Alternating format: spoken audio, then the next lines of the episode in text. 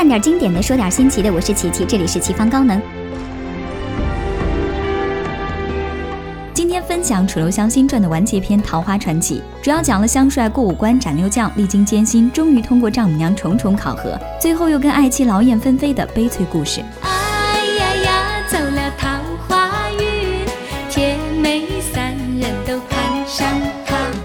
去跟金太夫人拜寿，没曾想一个屁拉开了妹子们走马灯式投怀送抱的大幕。不得不说，妹子们的撩汉技能实在是太尬了。随便，你要我怎么报答你？我都答应你，你为什么不对我主动一点呢？随便你怎么欺负都可以。可怕可怕！单刀直入的令人汗颜，吓得琪琪虎躯一震。先说阴僻几人的爱卿，这独特的吸睛技巧，古龙是咋想的？香帅不忍家人难堪，主动背锅。大姐看上他人才好，想要报答的爱情尾随至僻静处，暗示明示要以身相许。一个女人若想报答一个男人，其实。还有更好的法子。香帅装傻充愣，并未接受。女主张杰杰接力出场。二姐看上他有办法。一番露骨直白的言语挑逗，外加主动调戏，江湖儿女果真不拘小节。小楚实力反击，却被人家强词夺理，颠倒黑白。小色狼，你既已勾引了我，若还敢跟那心爱的小姑娘勾三搭四，小心我打翻了醋坛子。还是跟小胡在一起更自在。至少没有思路清奇、花样百出的各式骚扰，可桃花运也真不容易摆脱。五百两银子很快找上门来。小妹妹看上他，情哪能致富？想得脸上羞。对方声称是爱卿的妹妹，甘愿充当钱财，特来报恩。姑娘切不可恩将仇报啊！这比比皆是强行现身的戏码，几乎承包了本单元所有笑点。小楚话说的委婉，但态度坚决，要钱不要人。妹纸被拒就举刀自刎，这都哪儿学的奇葩路数？阅人无数的香帅倒是见怪不怪，软玉温香，暗藏杀机，风流倜傥的他并非色中恶鬼。与其说女人是他的弱点，倒不如说他更容易成为女人的弱点。就算你要害我性命，我仍会护你周全。香帅依约找爱卿拿银子，女人是不是觉得只要卖弄一下风情，男人就会乖乖拜倒在石榴裙下？这得看男人是谁。单就电视剧而言，香帅对女人的免疫力还是很高的。虽说算不上坐怀不乱，但他若不想逢场作戏，场面就会非常尴尬。你很热，难道你想洗澡？那就是你衣服脏了，想拿去洗。兴许小楚觉得还是不能太驳女人面子，适当配合，稍稍暧昧一下，无伤大雅。而且妹纸通常心软，对她好点，就忘了究竟是来干啥的了。你既然要来杀我，为什么还要把这些事告诉我呢？也许我真的犯了花痴吧。丈母娘看不下去了，出手中断了你侬我侬的柔情蜜意。香帅循声而动，却一无所获。回来时已人去屋空，桌上留了一只断手。每当小楚一脸蒙圈、摸不清方向时，张杰杰就会出现，负责答疑解惑，说一半留一半，吊人胃口。也许连他都不知道自己才是诱导楚留香不断上套的引领者。处心积虑设局的丈母娘很有手段，连自家闺女也是计划里重要的一环。来无影去无踪的神秘莫测，刷足了存在感，再让解不开的谜团跟他保持着微妙的联系，不怕楚留香不感兴趣。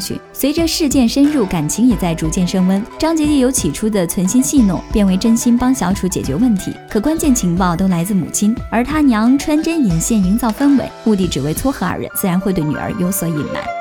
比如金四爷这条线的细节，张姐姐就不太清楚。张妈妈利用老金的信任，骗他说闺女只要与男子欢好，便能不药而愈。吃唐僧肉能长生，可睡楚留香不治病啊！老金，你是爱女心切，智商欠费了吗？病急乱投医的傻爹爹找了江湖朋友，对小楚围追堵截。率先出马的是皇后娘娘，这里是公不离婆，秤不离砣的驼婆。这次多管闲事的香帅马失前蹄，身上几处大穴都被点了个遍，可漏掉了最重要的哑穴。以前咱说过，他最厉害的就是嘴炮，一开口分分钟让你怀疑人生。这不，就连铁石心肠的皇后娘娘都没能抵挡住，居然帮他解了一处大穴，还亲自为他喝酒。宁愿相信这世上有鬼，也不能相信男人那张破嘴。此处应该有掌声。图酒为鉴，克敌制胜的真嘴炮动作设计，干脆利落，高度还原，实在令人爽心悦目。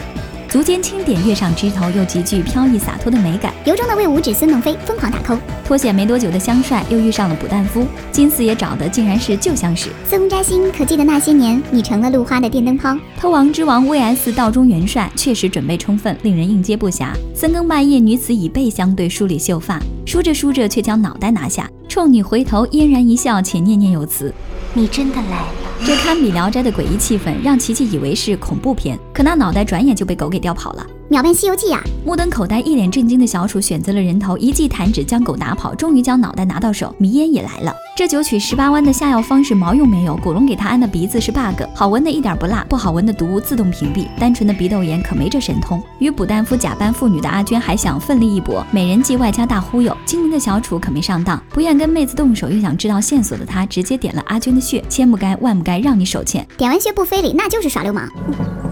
你想非礼我吗？你想多了。好，我就让你非礼一次。你愿意？本单元的女孩子个顶个的不矜持，楚留香也是倍感无奈。都已经好几个时辰了，你身上的穴道都快解开了，你到底想怎么样？我当然是在等你非礼我。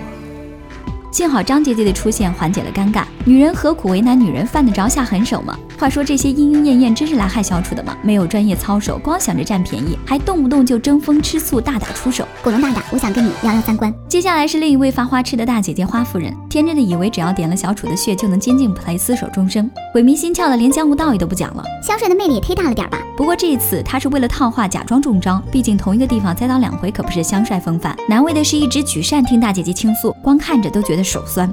终于在张吉吉的错误指引下，小楚见到了金四爷苦命的闺女。他以为真相马上就能大白，却又被莫名其妙的勾引了。没完没了的桃花运，什么时候是个头儿？当然，妹妹是为了治病，专门选了个不讨厌的男人。可小楚真的不是山间包治百病的板蓝根啊！我原本是山中一棵包治百病的板蓝根。芳心暗许的小姑娘自是不愿害他，但金四爷怕走漏风声，坏了女儿名节，硬要跟他打架。这次动作的设计重点在于火把变幻莫测的巧妙运用。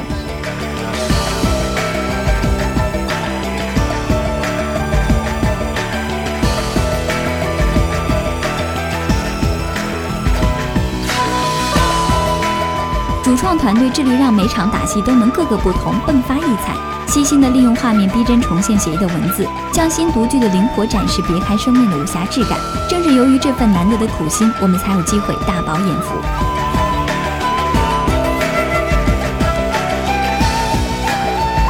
金四爷跟小楚打成平手之后，就大摆酒席，动之以情，晓之以理，希望香帅能够保守秘密。小楚也明白老金是被人利用，并非主谋，本就无以追责。你做过父亲吗？没有，别急，再过个几年，香帅你就能切身体会被儿子坑死的感觉究竟有多么酸爽了。这么多惊悚的、诡异的、相应的经历，小楚也是心累，索性不纠结了，安分的谈情说爱。反正就算他不找事儿，事儿也会来找他。这不，张光北带着妻子就来了，武力威胁小楚离开张杰杰。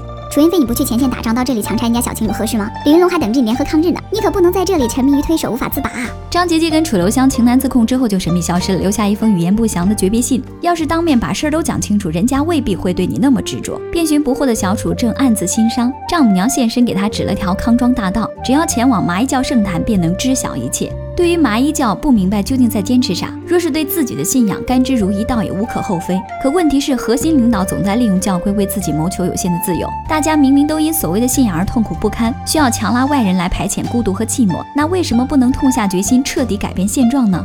就算大家一致认定张杰杰是楚留香的最爱，琪琪也非常不喜欢这段感情，设计的痕迹太浓。张妈妈为了女儿的幸福，选中了小楚这个黄金单身汉，处心积虑的请君入瓮，未免有点太过自私。通不过考验，死了也是活该；通关成功，才有资格成为他女婿。这样的强盗逻辑有没有考虑过当事人呢？当楚留香终于见到日思夜想的张姐姐，一脸五味杂陈的模样，竟无半分惊喜。毕竟谁都不喜欢被人当猴耍，而他们之间的情潮涌动，到底是因为套路，还是出自真心？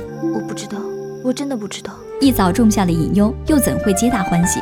虽然张妈妈懂得利用楚留香好奇心重的本性，让他可以分毫不差的按预设行动，但是当整件事的神秘面纱全部被揭开，还有什么能让他心甘情愿放弃自由，一直留在麻衣教？单凭爱情本就不够，更何况还打了折扣。两个月的夫妻相守，让张杰杰明白，他无法永远留住楚留香。聪慧如他，知道在感情尚未变质时，果断放手。我本来也希望能够完全占有，可是这样下去，你渐渐就会变成另外一个人。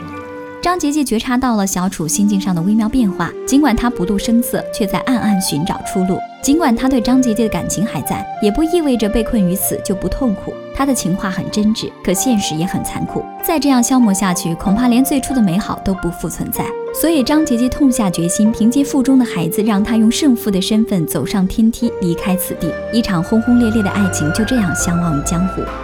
但这些，现在都已经不重要了。因为我活过，来过，爱过，无论对任何人来说，这些都已经足够了。影子说，古龙老是让角色折腾的胡天胡地，最终却一事无成，这大概是新传系列没有广为流传的原因吧。声势浩大的过程总是换来一个戛然而止、草草收场的结局，不太符合大众的观影习惯。然而喜欢的小伙伴们则会觉得意犹未尽，余味无穷。